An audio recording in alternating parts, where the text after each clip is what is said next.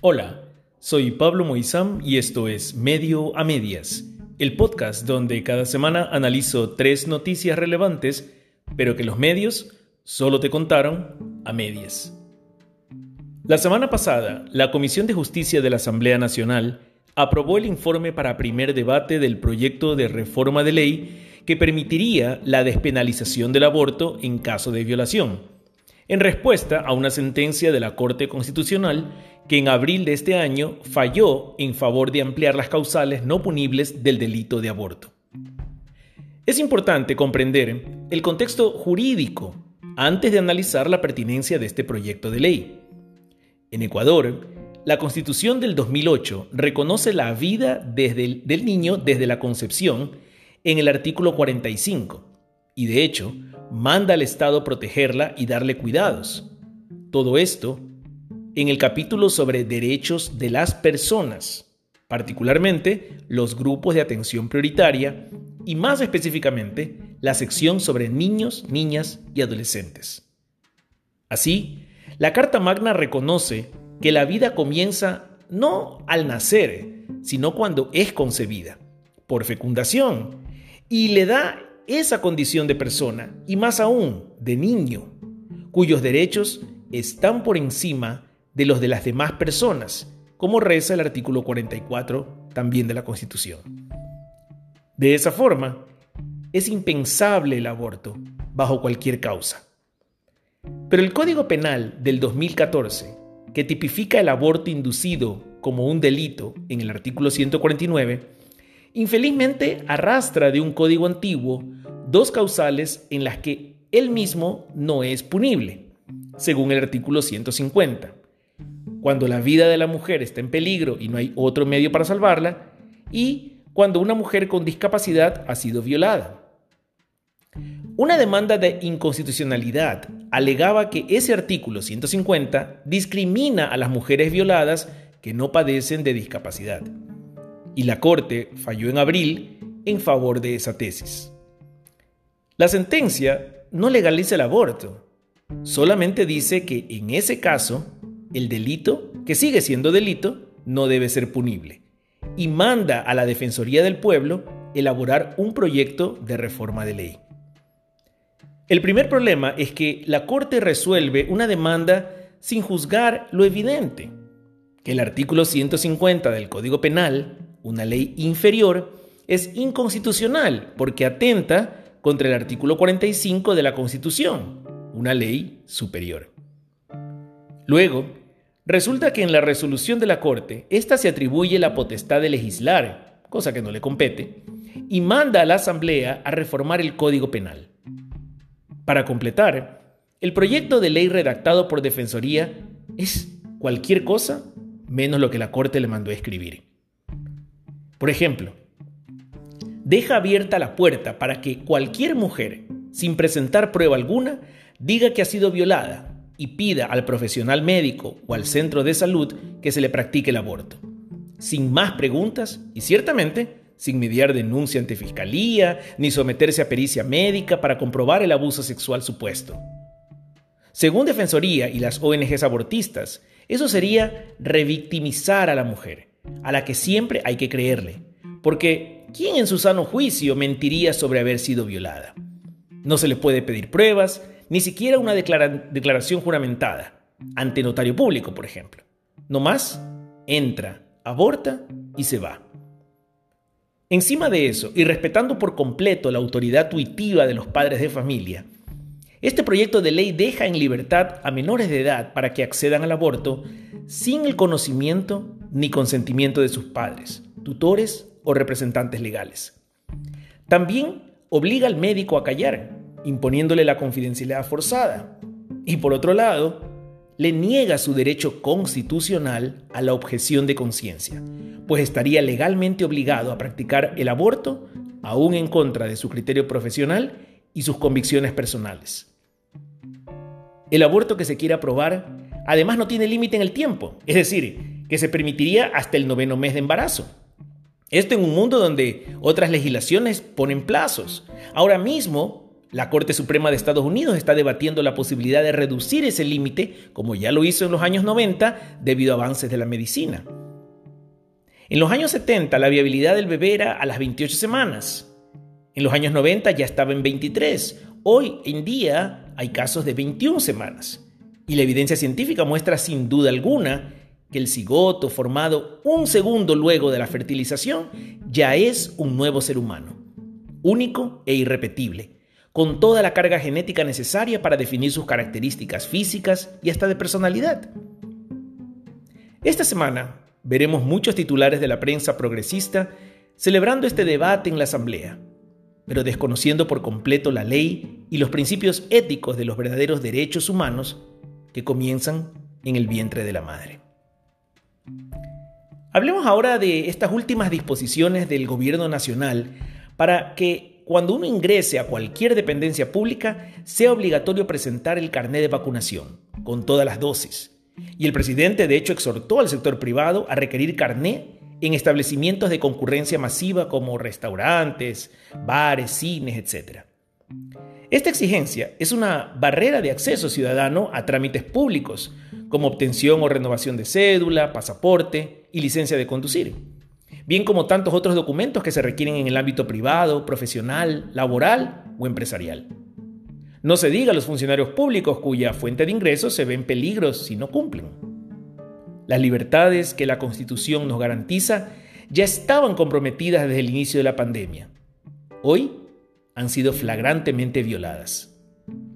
El artículo 11 de la Carta Magna dice que todas las personas somos iguales y que nadie podría ser discriminado, entre otros, por nuestro estado de salud, ni por cualquier otra distinción temporal o permanente.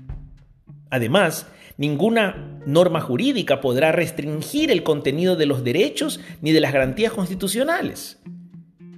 El artículo 66 nos reconoce el derecho a tomar decisiones libres, responsables e informadas sobre nuestra salud, el derecho a la objeción de conciencia y el derecho a guardar reserva sobre nuestras convicciones. Pero estas nuevas reglas desconocen estos derechos y de hecho ponen a los no vacunados en situación expuesta sobre sus decisiones y convicciones respecto a su salud y su vida personal. El mismo artículo 66 garantiza el derecho a reunirse en forma libre y voluntaria, a transitar libremente por el territorio nacional, lo cual ya se restringió en el 2020 y podría implementarse de nuevo.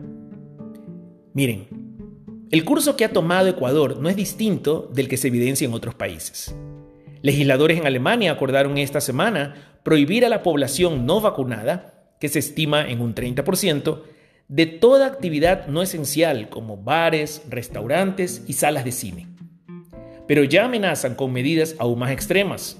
Se habla de pasar una ley que obligue a todo ciudadano y residente a vacunarse, lo que podría implicar inclusive en una reforma constitucional. Austria e Indonesia ya lo hicieron.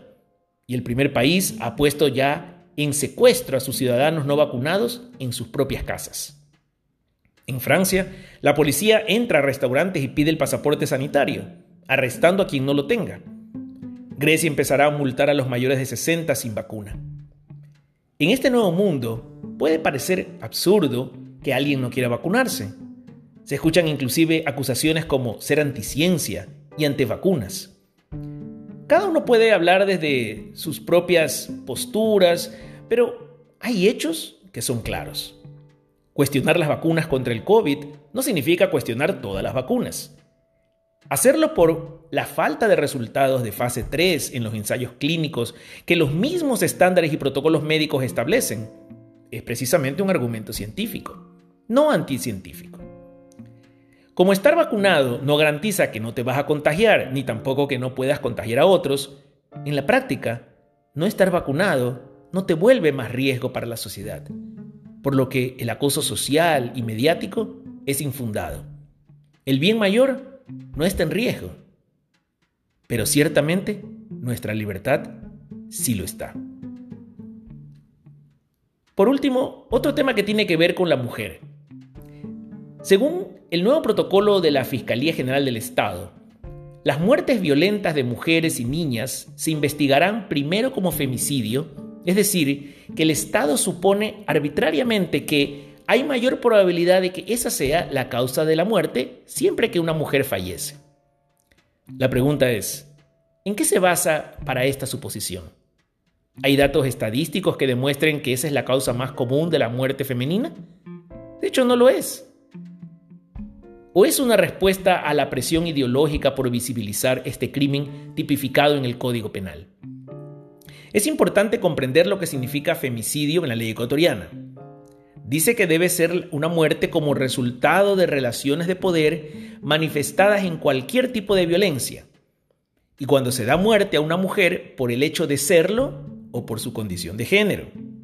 Entonces, deben cumplirse necesariamente dos condiciones para que un asesinato sea llamado femicidio. La muerte debe darse como resultado de relaciones de poder y además debe ser porque el hecho de la víctima de que sea mujer o por su condición de ser mujer. Eso es lo que dice la ley. Así, cuando no pueda probarse que la mataron porque habría alguna relación de poder y por el hecho de ser mujer, no debería llamárselo femicidio, sino homicidio directamente. Si el móvil del crimen son los celos, deudas, robo, asalto, venganza, estupefaciente, infracción de tránsito o cualquier otra razón, no puede ser femicidio. Aunque la izquierda progresista disfrazada de feminismo trata de hacernos creer que a las mujeres se las mata por ser mujeres, que su condición en sí misma es un riesgo, que el mundo, según ella es patriarcal, está sistemática y hasta genéticamente diseñado contra ellas, la realidad es que no hay cifras o estudios que lo sustenten. Para que un femicidio pueda ser realmente declarado como tal, supongo que una pericia psiquiátrica debería confirmar que el asesino odia a todas las mujeres, que tiene un particular desdén por el sexo femenino y que, por tanto, mató a esta mujer no porque le encontró mensajes que no le gustaron en su celular o porque si ella no está con él no puede estar con nadie, sino porque es mujer. Porque su ADN, sus rasgos biológicos y anatómicos lo vuelven loco, al extremo de querer matarla por eso. Lo que el feminismo quiso con esta ley fue cimentar un supuesto ideológico, que a la mujer se la mata por ser mujer pero en su afán por robarse ese espacio a la fuerza, condicionó el tipo penal a unas condiciones absurdas. Ciertamente, los fiscales y jueces tienen presión por hacer caso omiso a esas condiciones y suponer arbitrariamente que cada vez que una mujer es asesinada se trata de femicidio. Más aún, cuando el asesino es su cónyuge, conviviente, novio o expareja. Porque el otro propósito de esta ley es imponer la idea de que la mujer automáticamente corre peligro en sus relaciones sentimentales, que el hombre es su depredador o agresor natural, del que debe cuidarse y seguramente hasta evitarlo, quizás volviéndose todas lesbianas. Quieren convencernos de que el hombre por naturaleza odia, menosprecia, desvalora, oprime, utiliza y abusa de la mujer. Todos los medios reprodujeron la semana pasada la estadística de que 6 de cada 10 mujeres han sido víctimas de violencia. Pero veamos los datos. Según la encuesta nacional de relaciones familiares y violencia de género contra las mujeres del INEC, efectivamente el 60.6% de las mujeres ha sufrido algún tipo de violencia al menos una vez en su vida. Pero pregunto, ¿qué persona, independientemente de su sexo, no ha sufrido algún tipo de violencia al menos una vez en toda su vida? La respuesta es obvia, 10 de cada 10. Pero ciertamente el titular vende más si inducimos a pensar que 6 de cada 10 mujeres están en riesgo, porque hay que ir a la lámina 21 de la presentación de resultados del INEC para descubrir que cuando se trata de violencia cometida por la pareja o la expareja, esa cifra se reduce al 25%.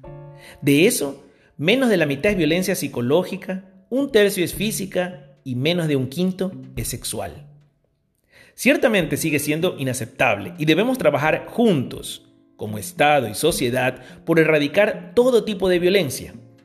Pero el alarmismo progre le pone las banderas rojas a una cifra descontextualizada para sembrar discordia entre hombre y mujer, al mero estilo marxista de finales del siglo XIX, cuando enemistaba industriales y proletariado. Ahora es hombre contra mujer y mujer contra hombre. Este ha sido otro episodio de Medio a Medias. Sígueme en Twitter como PMoisam y continuemos conversando sobre estas noticias que te contaron a medias.